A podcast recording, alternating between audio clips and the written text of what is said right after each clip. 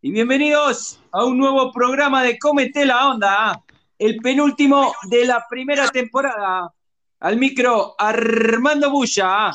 Y hoy, domingo 25 de abril, vamos a hablar de las películas del pibe de la luna enorme, el rey Midas de Hollywood, Steven Spielberg. Pero antes, como es costumbre, vamos a iniciar con una rutina de chistes. Va Indiana Jones, el de la calavera de cristal, al médico y le dice, doctor, me encuentro más feo y gordo. ¿Qué tengo? Y el doctor le dice, lo que tenés es más razón que un santo. ¿Sabés quién es el padre de este? Donete. Atrápame si puede. La mujer le dice al marido, ¿qué te pensás? Que no me di cuenta de que me pusiste un, un detective, así rubio, alto, con bigote y un poquito tímido al principio. y el que no es nada tímido es el pibe que fue compañero de Steven Spielberg en su grupo de scouts. El hombre que jugaba con huevos de dinosaurios. El morocho que surgió del frío. Hablamos de nuestro colaborador habitual, el doctor Pulmonía. Buenos días, doctor. Buenas tardes, chavalote. ¿Cómo va, maestro? Bueno, pues mira, como es semana de lluvias, para no bajar al trastero he tomado ciertas medidas. Y está siendo una semana olímpica de deporte. Si quieres te digo de qué va. ¿Qué medidas tomaste? No me digas ningún líquido, ¿eh? No, sigo refrescándome con el bourbon y la pancetita y la pongo en el hornillo. Pero me he puesto una jaima en la terraza. Y entonces, claro, y entonces me he dedicado toda la semana al arduo trabajo de intentar morderme las uñas de los pies. No sabes lo que cuesta, Armando. Ahora mismo estoy solo en el dedo gordo, pero prometo de aquí hasta que acabe la temporada, que es otro programa más, llegar al meñique. Ahí lo dejo. Pero, ¿sos vos muy flexible? Pues no, pues no, pero hombre, siempre, siempre hay que tener un punto de flexibilidad, Armando, por si encuentras señorita en el baile para ir al tálamo, que luego te dejan doblado, te dicen que no vale. Bueno, ahora, ahora ya entiendo lo de la Olimpiada, porque están eh, aceptando como deporte olímpico incluso el breakdance. Todo, todo llega, Armando, todo llega. Solo hay que esperar. Bueno, escúchame una cosa, ¿trajiste el diccionario o al menos tenés abierta la página de la Fundeu?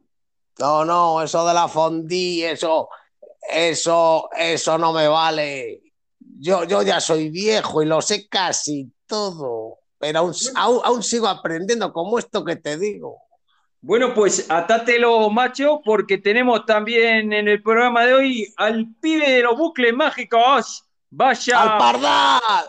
¡Al pardal!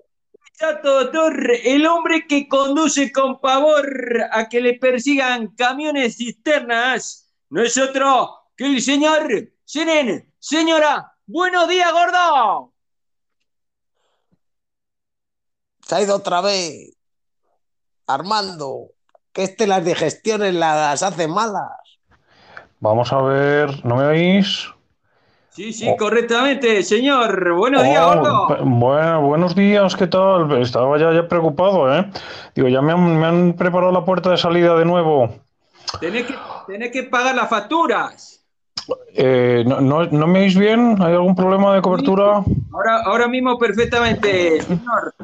Bien, bien, bien. Bueno, pues nada, una, una vez más aquí. Parece que esto, de momento, eh, no hemos terminado de sondear los límites de vuestra paciencia, ¿no? Y aquí dispuesto a darlo todo, dejar toda la carne en el asador con la propedéutica del cine. ¿Cómo te ha tratado la semana, señor? Bien, es una semana regada, ¿no? Yo no soy tan aficionado a las cuestiones gimnásticas como el doctor. Yo me dedico más a alimentar el espíritu y el alma. Pero, pero con comidas, con buenos, con buenos cócteles. Hombre, y bien regado de vino de, Ribera de Duero.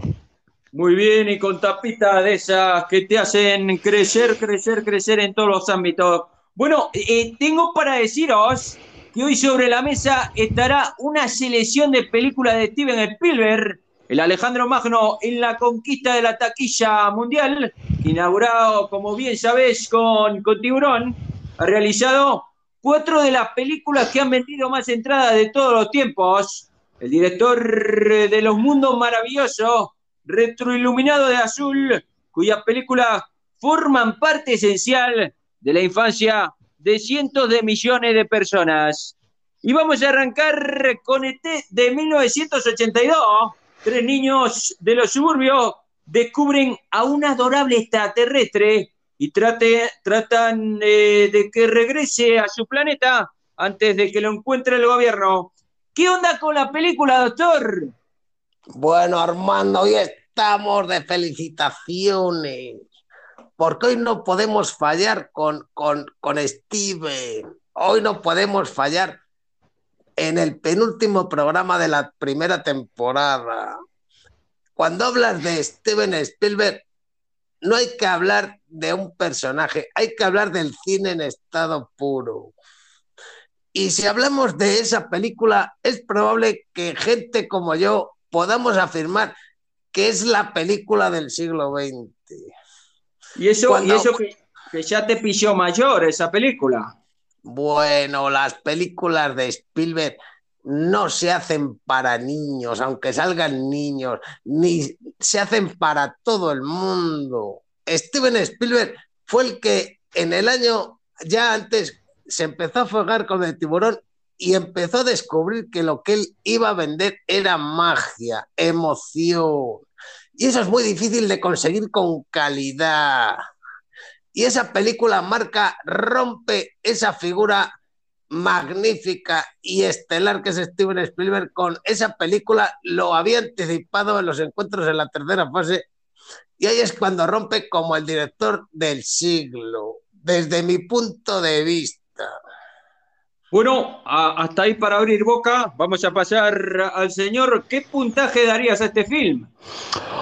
Bueno, estamos hablando de un cineasta eh, con una dimensión eh, enorme, ¿no? En nuestra cultura occidental y bueno, trasciende las fronteras, es un, un, artista universal. Quizá no voy a ser tan complaciente como mi compañero el doctor. Yo creo que ya analizaremos, hay mucha tela que cortar para hablar de Steven Spielberg, quizá este programa se, se va a hacer corto, ¿no? dentro de las tres películas previstas en el análisis de hoy, quizá ET posiblemente sea una de las más destacables, ¿no? Eh, es una película mmm, que está, eh, tiene una construcción eh, singular, su producción, no sé si tendremos ocasión de comentar algún aspecto, que se rodó de forma cronológica, ¿no? Eh, los actores no tenían mucho conocimiento del guion, se iba rodando un poco al tran-tran, y es una película eh, muy emocionante, muy emotiva, quizá un poco lacrimógena, y yo le daría una calificación alta por no ir en contra, no, pero eh, digamos que inaugura ese concepto del blockbuster, de la gran, gran, para todos los públicos. Ajá. Muy bien, muy bien, muy bien. Eh, me parece perfecto. Lo que, lo que habéis destacado de, de, de, hacer la película de manera cronológica y que los actores no supieran nada del guion eh, es muy importante, porque sobre todo para los pibes, porque se van descubriendo, van descubriendo la historia a medida que avanza y, y crea esa, e, e, ese, esa floración de, de sentimientos, ¿no? Sí, la película eh, es una película dentro de la larguísima filmografía de Steven Spielberg. Es una de las películas más intimistas, ¿no? Tiene su raíz eh, la historia en la propia experiencia de la infancia de Steven Spielberg, el divorcio de sus padres, que le afectó personalmente, y luego eh, incluso una historia personal alrededor de un personaje imaginario. Es un poco el germen de la historia y podríamos decir que es una de esas eh, películas dentro de la filmografía más personal. Luego podemos hablar de otras cosas, ¿verdad? Muy bien, eh, señor, eh, escúchame una cosa. Eh, Spielberg, precisamente, está preparando ahora una película sobre su infancia. Comenzarán a rodar en verano, pero es obvio que su niñez impregna muchas de sus películas y sobre todo su relación paterna. Se ve en Indiana Jones y la Última Cruzada, en Parque Jurásico, en El Imperio del Sol y, como no, en ET, con una familia monoparental de tres niños ya que el padre de Elliot se había marchado a México con otra mujer. Esto, doctor, es muy efectista en cine para ganarse el favor del público, ¿no? No, Armando. Mira, se, se, a los jugadores de ajedrez están todos siempre pensando en qué apertura hago, que hay 200. Y lo que hay que decirles, lo que les dicen los grandes maestros, es que son todas buenas. Lo que hay que hacerlas es bien. Entonces, cuando tú buscas ser efectivo, arrancar la emoción, buscar la magia, no vale con decir lo que lo han intentado miles de directores. Hay que ser, hay que estar con, con el hada, con, el, con la varita mágica que tiene este hombre. Si te digo, no obstante, que hablas de que está preparando todos los grandes directores tienen sus tienen sus, eh, su línea sobre el gráfico del talento. Y lo que se intuye en Steven Spielberg es que es una campana de Gauss, es un diésel, ha pasado 50 años haciendo películas. Y lo que sí que sí que da la impresión de que todo lo que haga ahora va a ser cuesta abajo. El Real Player One este que hizo para, para volver a rescatar a los niños fue un fiasco. Así que no me espero ya mucho más, pero a lo hecho pecho, el número uno. Bueno, pero un biopic de, Steven seguro que es interesante para todos sus seguidores. Señor, eh, la película este, más que un cuento, es un sueño.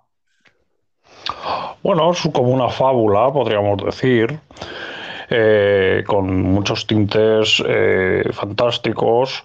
Eh, en algunos casos se le ha atribuido incluso connotaciones espirituales, ¿no? Se, se ha llegado a escuchar unas referencias a Jesucristo, ¿no? Con esa idea de, alguien que llega del más allá y resucita.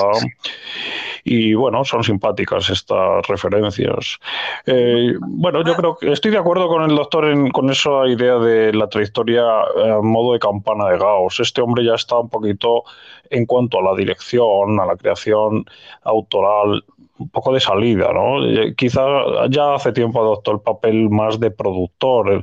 Ese, esa denominación de Rey Midas le viene como un guante.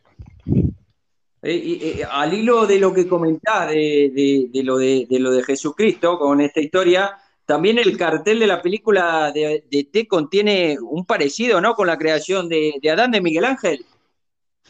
Sí, con ese, ese dedo un poco un, poco provocador del extraterrestre y ese contacto, ¿no? esa relación, ese vínculo que se establece entre el niño y, este extraterrestre perdido. Bueno, ¿y quién no ha dicho esa frase de, más conocida de la película, la de este teléfono mi casa? Eh, y claro, dice Spielberg que es imposible regresar a la infancia, pero sí es posible volver a sentirse como si uno fuera un niño.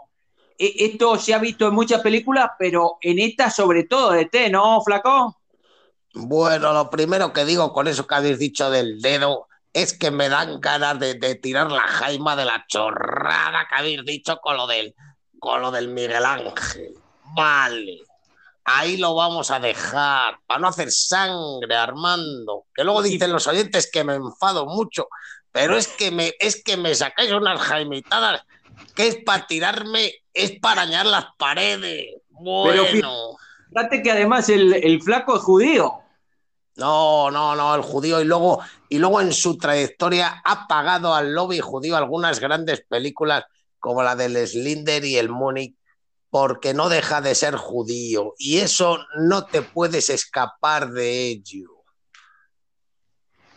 Claro, perfectamente. Eh, señor, eh, qué gran capacidad de, de, de, adaptarse a un planeta nuevo, ¿no? eh, mm, eh, por las condiciones eh, climatológicas, ¿a qué se refiere? Socialmente, fue llegar y hacerse amigo de los pibes, todo, correctamente a, una, a un colofeo que era. Bueno, sí, el diseño del personaje fue muy problemático, ¿no? Porque este personaje que parece un zurullo eh, generaba mucha inquietud en los patrocinadores y todo este sistema de merchandising que se genera alrededor.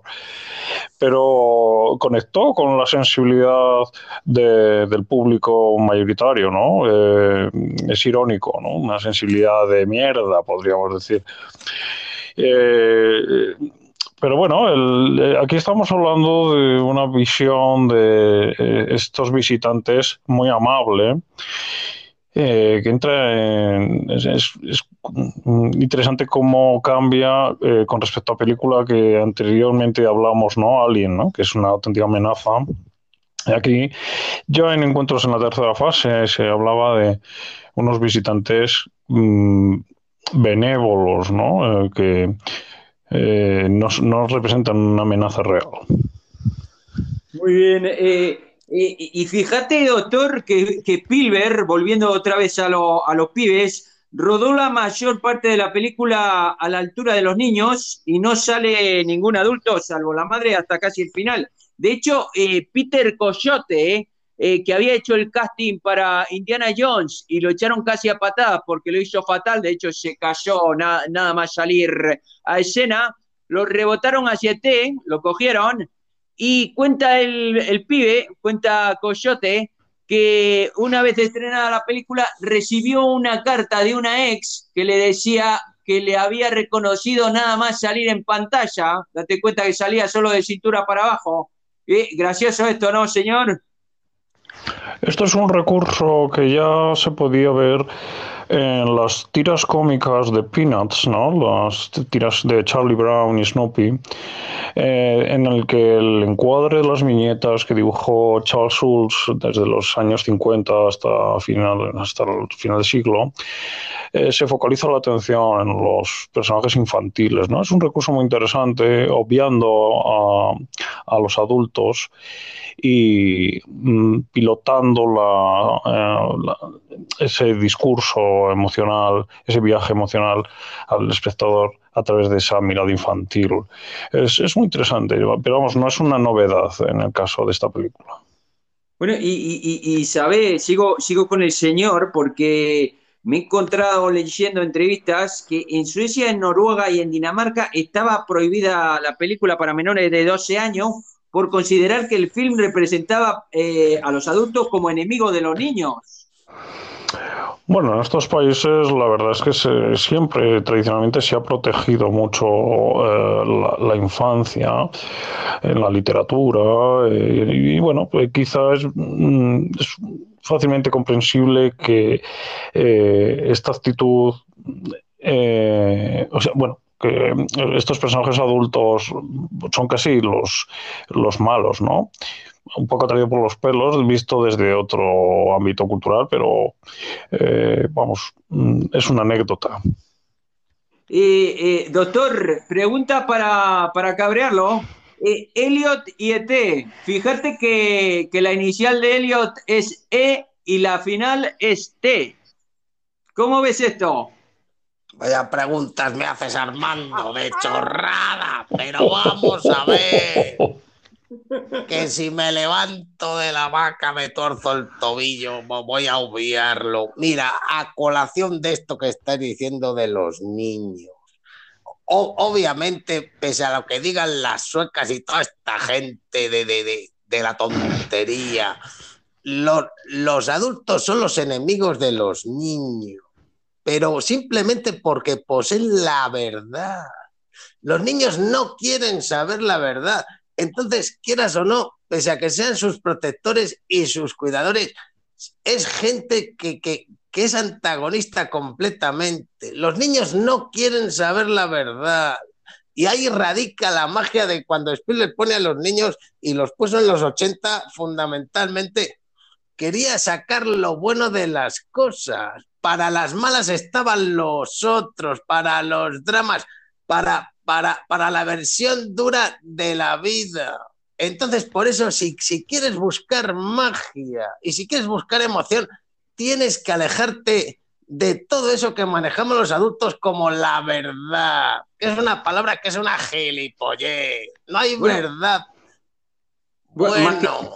Más que, más que, la verdad, yo creo que los adultos son enemigos de, de los pibes precisamente porque marcan su ley. Al, margen de, un criterio que sea acertado o, o no acertado, mandan los papás. Por eso se convierten en los enemigos. No, sí, claro, son los, son los custodios, son los, son los carceleros, pero también son necesarios, Armando. Por eso es importante el no mezclar el agua con, con el burbo. Yo esto se lo digo a los oyentes, tómate un burbo con, con y sin hielo, pero no le eches agua. Ahí lo dejo. Y bueno, el primer guion eh, de ET lo llevaron a Columbia Pictures que lo rechazaron por ser una película tipo Disney. Aún así, Columbia retuvo un pequeño porcentaje de taquilla que se convirtió en su mayor recaudación del año. Universal, eh, que pagó un millón de dólares por la película, fue quien se quedó con los derechos y quien ganó una pasta gansa. Esto me recuerda a la historia de, del librito Seda de Barico, cuando el protagonista va al despacho del alcalde, pone sobre su mesa una bufanda de seda y le pregunta si sabe qué es eso. Cosa de mujeres, responde el alcalde, y el otro dice, error, esto es dinero. El alcalde lo echa patada de su despacho y al cabo de un tiempo el protagonista regresa depositando sobre la mesa del alcalde un montón de dinero. ¿Sabes qué es esto? Le dice. Y el alcalde le responde, dinero. Y vuelve a decir el protagonista, error. Esto es la prueba de que sos un idiota. Pasa a menudo esto, ¿no, flaco? Bueno, mira, mencionas a Barico que es un paquete. Claro. Y te hace, no, y te hace una novelita de estas, pero vamos a ver si eso, eso parece, parece el catecismo de, de Paler en la iglesia y que nadie se aburra. Vale, y lo publica Anagrama. Pero entonces, claro, si, si, me, si me viene sacando al barico este, pues ya no hay mucho más que hablar. Si hablamos de dinero, el dinero es lo que manda. Y ahí venimos con las verdades de los adultos. Los adultos nos manejamos en estos términos. Y lo que un director como Steven Spielberg lo que intenta sacar es que te olvides de todo eso y regreses a, los orígenes emocionales de cuando no eras un adulto. Eso hay que saber hacerlo, Armando, para en la historia del cine lo ha hecho este y dos más.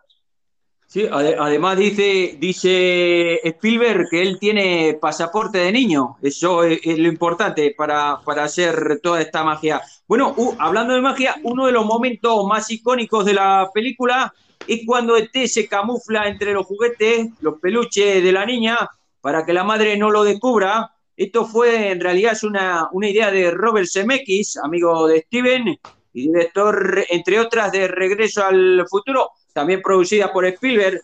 Pero el otro momento icónico es el de, la, el de las bicicletas, que claro, Spielberg lo utiliza tanto de día como de noche. Parece como el turista este que va a ver el, eh, eh, el, el Empire State Building, ¿no? Eh, entonces, es bueno, señor, hacer esto cuando tienes una escena muy, muy, muy potente, presentarla en varios formatos.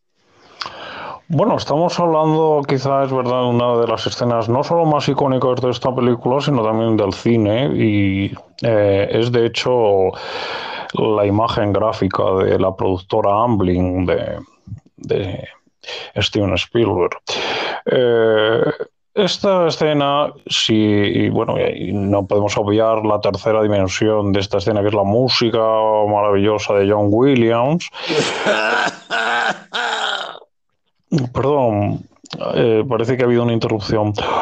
Eh, yo quería decir que estoy muy de acuerdo en parte con lo que dice el doctor sobre el, tema de la infancia y de eh, todo esto de la parte emocional, pero no lo veo con el mismo optimismo Yo creo que hay un exceso de almíbar aquí, un exceso de...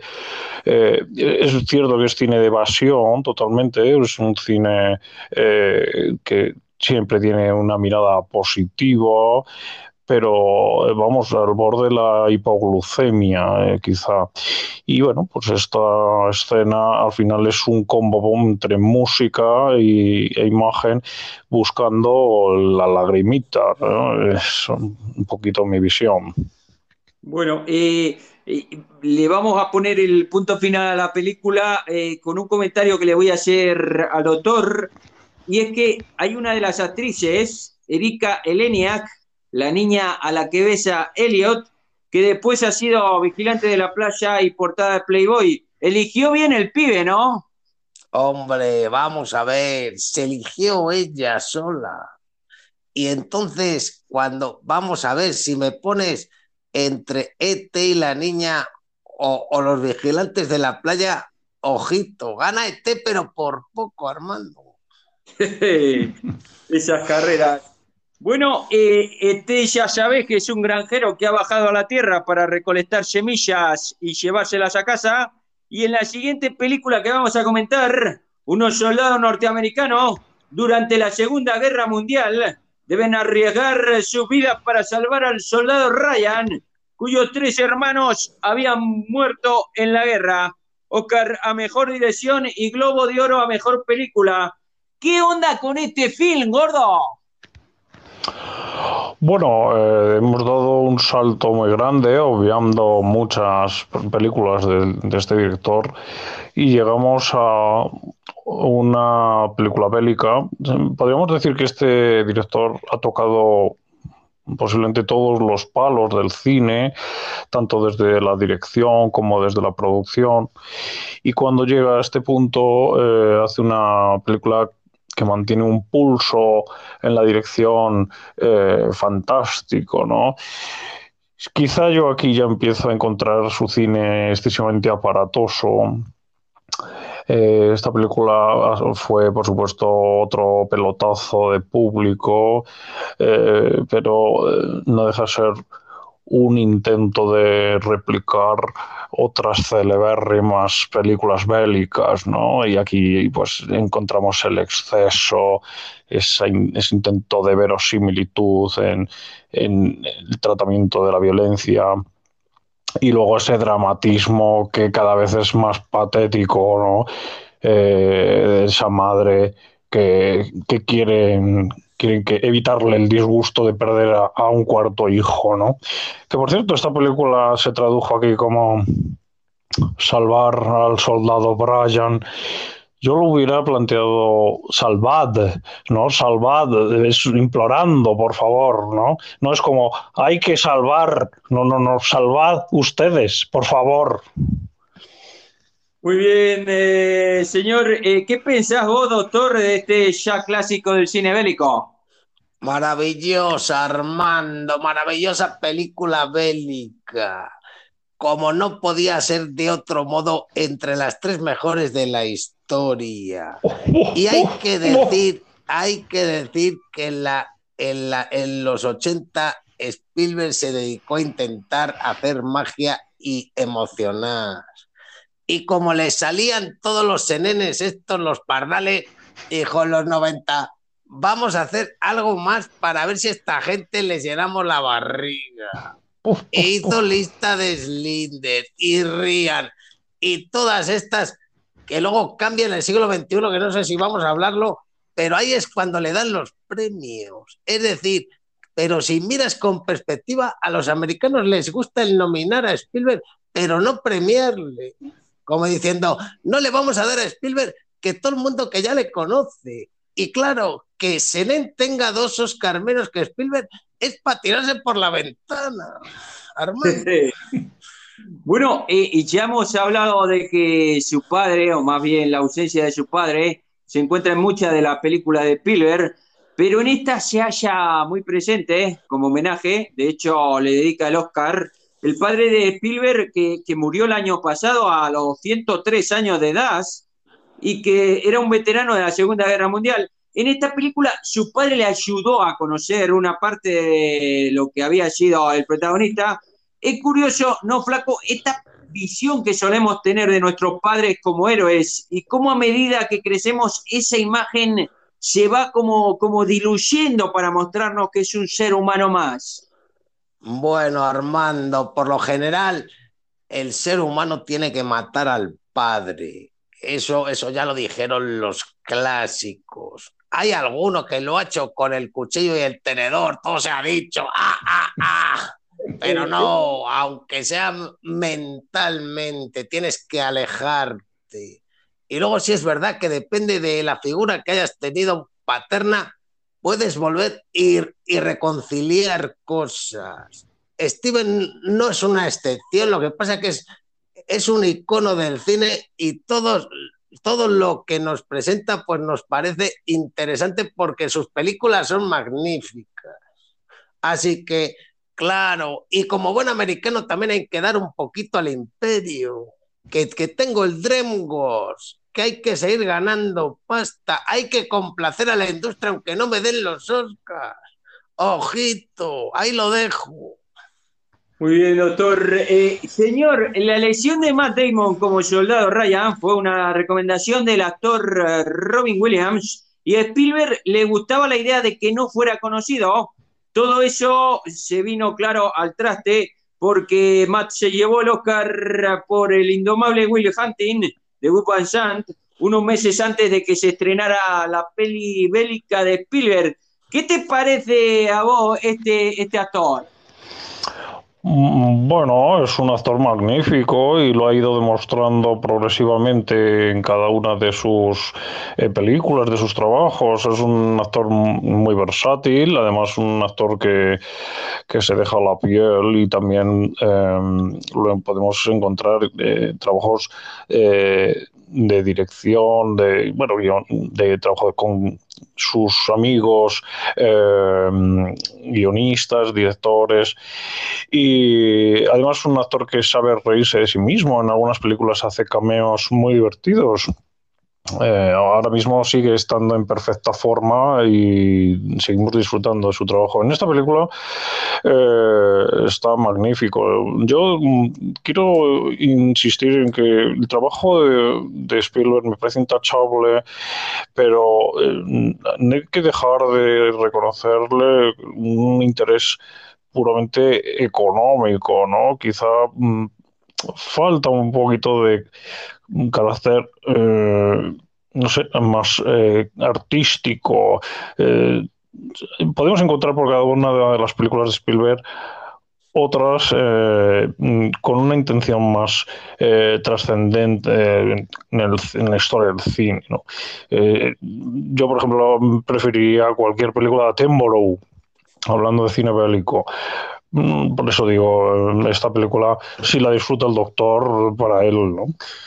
Bueno, eh, pero una cosa, eh, señor, eh, ¿cómo ves vos la, fotografía de la película, ese tono grisáceo que le hace parecer un documental? ¿Es previo al cine digital y el fotógrafo Kaminsky, que ha sido el encargado de hacer la fotografía de Spielberg desde el 93? Yo creo que hace un buen trabajo. ¿Qué opinas de esto? Vamos a ver, me están ustedes provocando a decir cosas que no quiero decir, pero voy a tener que plantarme en algún momento.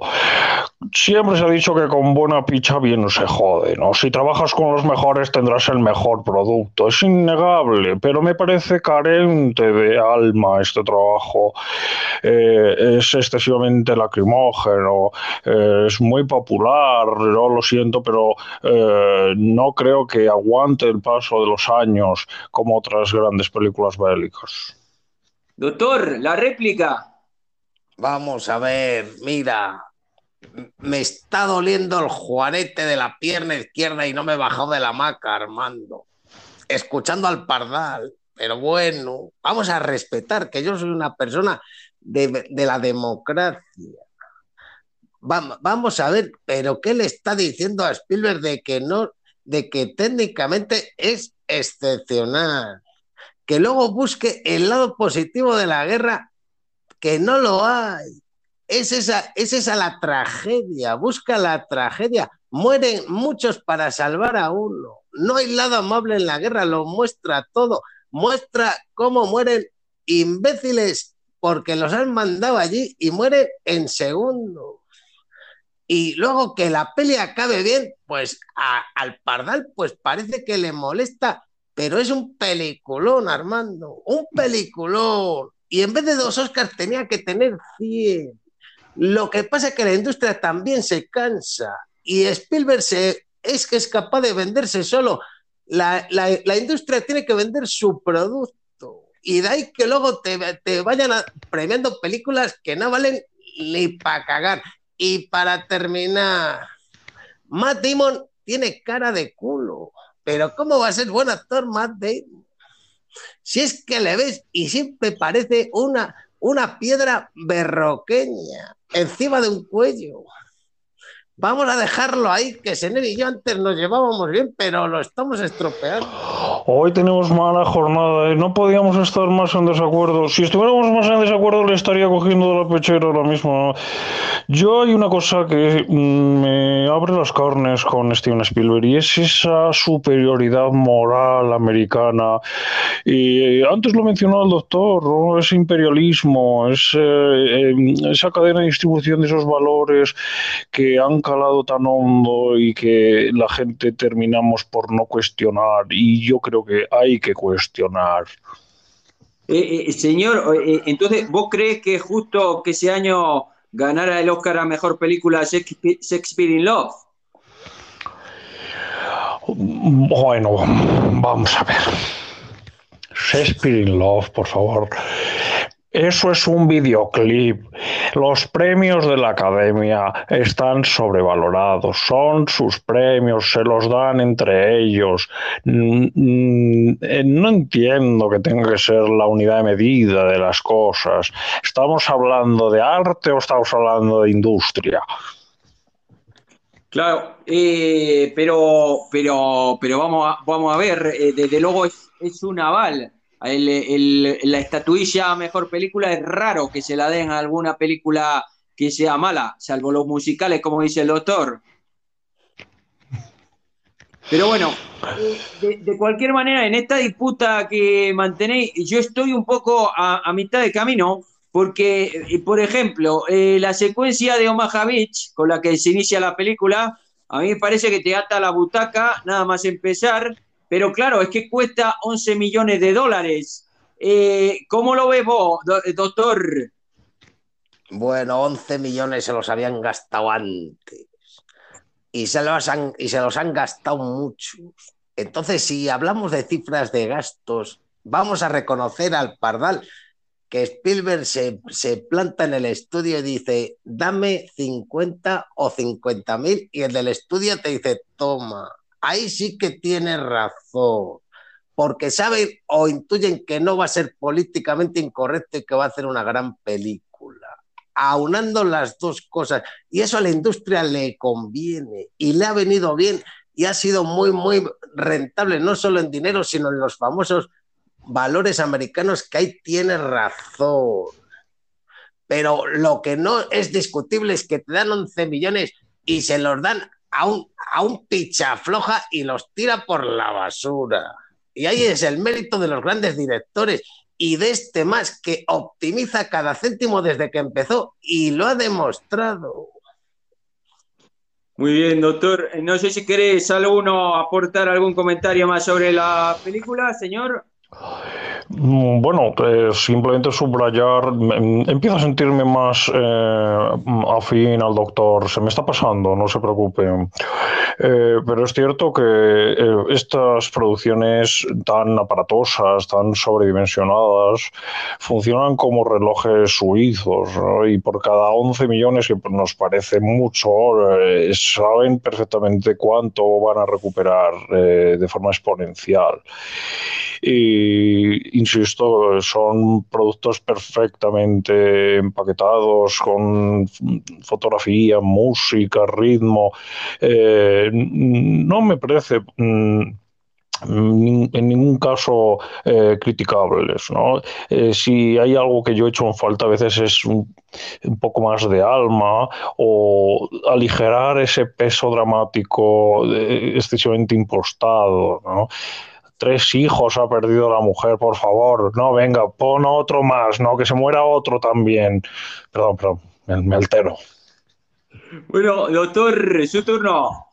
Bueno, vamos a ver, Pardal, que otra vez nos tropezamos. Vamos a ver, que dices que está manufacturado, te hago una lista yo de grandes producciones que casi echan, echan a estudios a la bancarrota. ¿Tú te acuerdas de Las Puertas del Cielo de Cimino, que está en el número uno? Y hay otros tantos que se la han jugado por esta gente y, no van todas consigo que la cagas una vez y no vuelves, que los americanos y el Hollywood no tienen amigos. Haces perder dinero, es como la mafia, haces perder dinero y no haces ya ni la serie de, ni el capítulo de la casa de papel. Vamos a ver. Bueno, voy a hacer un apunte eh, que mm, puede ayudar a algunos de nuestros oyentes a contextualizarse. ¿no? Ha mencionado a Cimino. es interesante entender o contextualizar a Spielberg en lo que se llamó el nuevo Hollywood, ¿no? Eh, esa nueva corriente mm, en la historia del cine de Hollywood eh, a partir de los finales de los 60, muy asociado a la contracultura, a la que pertenecen directores como Coppola, Brian De Palma, eh, George Lucas, Steven Spielberg, evidentemente.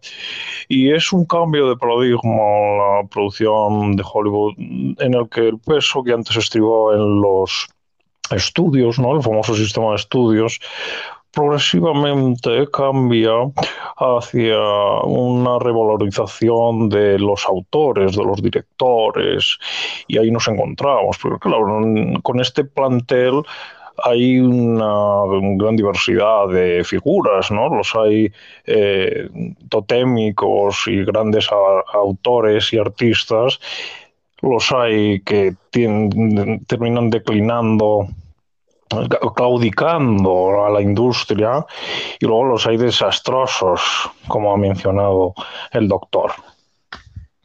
Muy bien, chicos, pues para la tercera película, el postre, como diría señor señora, hemos elegido inteligencia artificial. El primer niño robot programado para sentir es adoptado por una pareja, pero pronto se verá obligado a marcharse y a buscar un lugar en el mundo donde no encaja ni con la máquina ni con los seres humanos. ¿Cómo valorás este fin, doctor? Bueno, mira, hay que decir a la gente que el siglo XXI a Spielberg nos trajo una versión Spielbergiana distinta. Ya no le importaba tanto la, emoción y la máquina, o sea, y la, y la imaginación, sino hacer películas diferentes. Si, si hablamos de inteligencia artificial, es otra exhibición de este director porque la película es un homenaje a Stanley Kubrick. No es su película. Él toma las riendas para hacer esa película y, con la conciencia de que le van a machacar como no le llega la sola de, los, de los huevos a, a Stanley. Y es una gran película que vuelve al niño y vuelve al guiño de Pinocho con Blade Runner. Hay una mezcla genial. Ahí lo dejo, a ver el pardal. ¿Por qué crees vos, eh, doctor, que, que Kubrick, eh, siendo un proyecto que tenía desde los años 70, no rodó el film? Porque era un perfeccionista y sabía que no tenía medios. Que esto creo que lo hemos hablado con las películas del espacio alguna vez. Es decir, Stanley Kubrick eh, era un hombre que no se tiraba a la piscina si no sabía que iba a hacer lo que él quería hacer. Y es probable que, que la tecnología no le diera para poder hacerla a él, pero Spielberg lo hizo y no creo que Kubrick lo, lo hubiera hecho mejor. Me, me, parece una película maravillosa. Uy, y te fijaste, te fijaste, flaco, que en la escena inicial hay un guiño a Kubrick, que como bien sabes era un gran jugador de ajedrez. Sí, sí, no, ya, ya esto ya, como antes ha dicho el Pardal, con la generación de los directores estos de eh, estaban todos ya, ya de la mano en Hollywood. Era como los galácticos, el Scorsese, el de Palma, el Kubrick. Estaban todos ya ahí de la mano. Y era algo más que colegas, eran, eran gente que se pasaban los proyectos. Entonces, Claro, Steven ya no solo a él, le conocía como, como un colega, sino probablemente personalmente. Y dais los guiños. De acuerdo. ¿Y vos, vos señor, eh, cómo, cómo viste el film? Soporífero. Eh, no puedo estar más alejado de la opinión del doctor. Lo lamento profundamente porque le tengo a usted un afecto muy especial.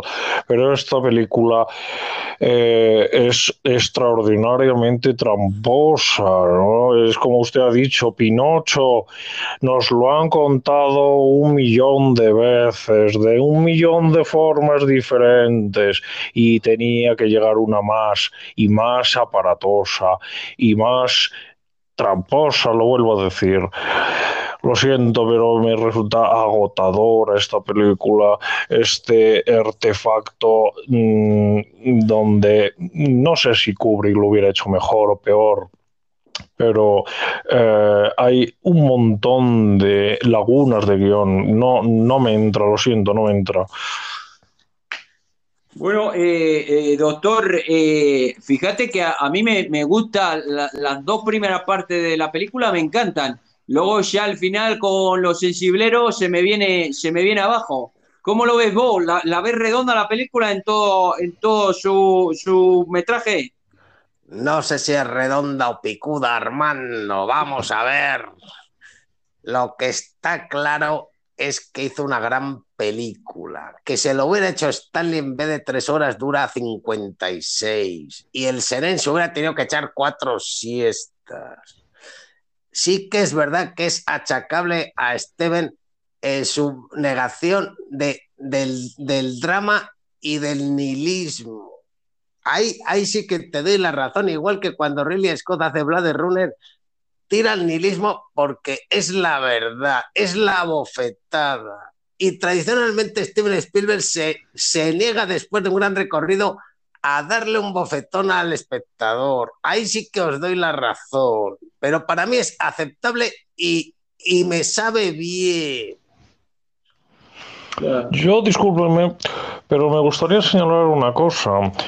Eh, la película aparte de esos, esas lagunas que yo encuentro, eh, también es una oportunidad perdida, ¿no? Cuando hablamos de la inteligencia artificial se nos plantean infinidad de dilemas éticos y de cuestiones eh, relativas a, al, ser humano y en esta película se desaprovechan de manera eh, escandalosa. ¿no? Quizá hay esa escena de la comida del el hijo mm, biológico cuando se una vez recuperado, ¿no? Y cómo trata de cebar, de, de hacer mm, comer al, al protagonista eh, donde vemos esa, ese celo, esa envidia, eh, ese miedo a ser sustituido, ¿no? Pero un poco más, ¿no? Hay una película también de Steven Spielberg, muy vinculada a la tecnología y a los dilemas éticos, eh, que es Minority Report, eh, que dentro de, bajo ese revestimiento de thriller policíaco, me parece mucho más interesante, ¿no? Y aprovecha mucho más la tecnología y la producción cinematográfica avanzada. Pues el último comentario, doctor, antes de, pasar a la recomendación musical, que nos estamos quedando sin tiempo. Vale, muy breve, Armando. Date cuenta la categoría que tiene Steven Spielberg. Qué raro que los actores, por desastre que sean, queden mal en las películas. Por ejemplo, cogiendo un botón con, con esta película que estamos hablando, Jude Law, que es un desastre, que es cara de granito, está bien, porque hace de robot, claro. Robot gigoló. Sí, de robot gigoló. Eso es mérito del director, eso no es casualidad en 50 años. Quizás es un, es un apunte que me gustaría decir en aporte de este gran director, que es difícil encontrar a, a los actores o actrices que salgan mal. es increíble. Ahí lo dejo. Los trata con mucho cariño y parece que rejuvenecen al tratarlos como, como pibes. Bueno, pues pasamos a la recomendación musical de la mano del doctor. Oye, que hoy no hay perlita o qué?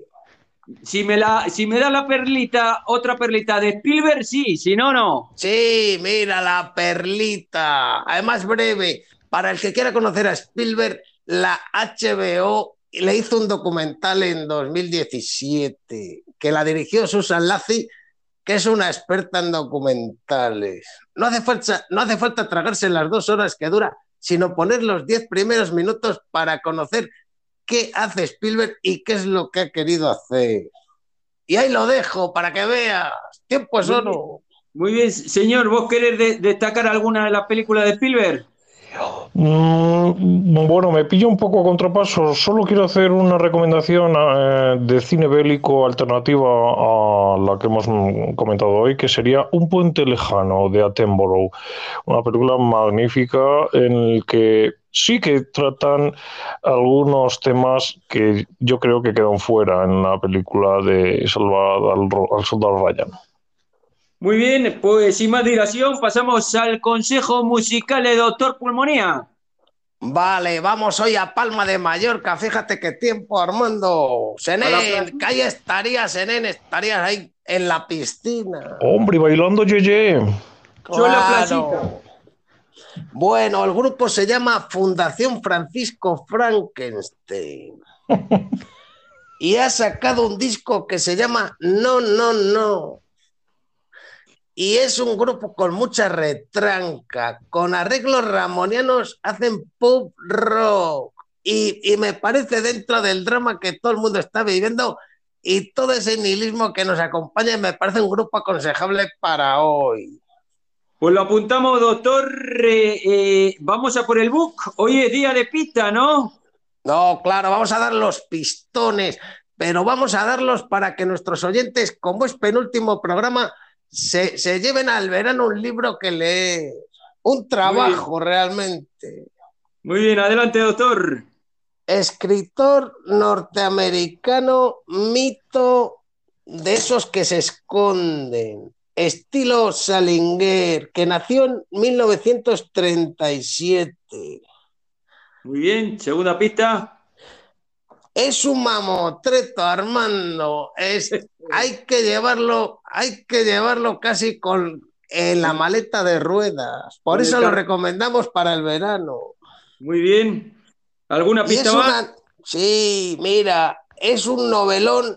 La primera pista, yo, yo les aconsejo a los oyentes una edición de Tusquets que sacó en, tapas blandas. Y el tercer pistón a ver. ¿Qué suele suceder en primavera cuando llueve y luego hace sol? Apuntado queda, doctor. ¿Lo cerramos aquí? Ahí lo cerramos. Muy bien, pues redoble de tambor para entrar en la sesión más esperada, aquella en la que el doctor Pulmonía nos ayuda a alcanzar la categoría de groseros. ¡Dale, flaco! Bueno, hoy vamos a ir con un tema actual, como es el teletrabajo, que está muy de moda. Entonces, no nos vamos a molestar en pensar, vamos a salir a pasear y no estar pendiente de estar en casa encerrado en el despacho. Porque en cuanto tengamos que hacer algo, vamos a buscar un corte inglés o una plataforma similar. Y vamos a ir a la, a la sección de informática y le vas a decir al elemento, oye, enséñame los mejores portátiles que tengas. Sí, hombre, sí, caballero, y te los va a enseñar todos, y entonces tú te vas al más bonito, al más caro. Y entonces tú le vas a preguntar, oye, ¿te importa que me conecte, que lo quiero probar? Y te va a decir, adelante, caballero. y entonces lo que vamos a hacer, Armando y es que sacamos la botella de agua y el sándwich y nos ponemos a trabajar que si el correo, que si, que si libero el spam, que si tal y taca taca. Si el otro te va a decir algo y dice, no, este, este es que no me gusta, quiero probar el otro. Y cuando se canse diga gilipollas, pero ¿qué has venido a hacer? Que hay que decirle, oye, que sepas que no te lo compro porque tenéis una conexión de mierda. bueno, bueno, lo apuntamos, doctor, lo apuntamos. Vamos a hacerlo, lo podemos hacer también con, los vestiditos, ¿no? Para probarnos para ir a, trabajar en ese teletrabajo. Bueno, pero eso lo dejamos para otra. A ver, a ver el último, a ver qué sacamos. Bueno, pues hasta aquí el último programa de abril de Cómete la Onda. Gracias al doctor Pulmonía y al señor Senén, señora. Nos reencontramos el Día de la Madre, el domingo 2 de mayo con tres sorpresas y descubrimientos en el último programa de la temporada. Pasen una semana divina. ¡Chao, chao!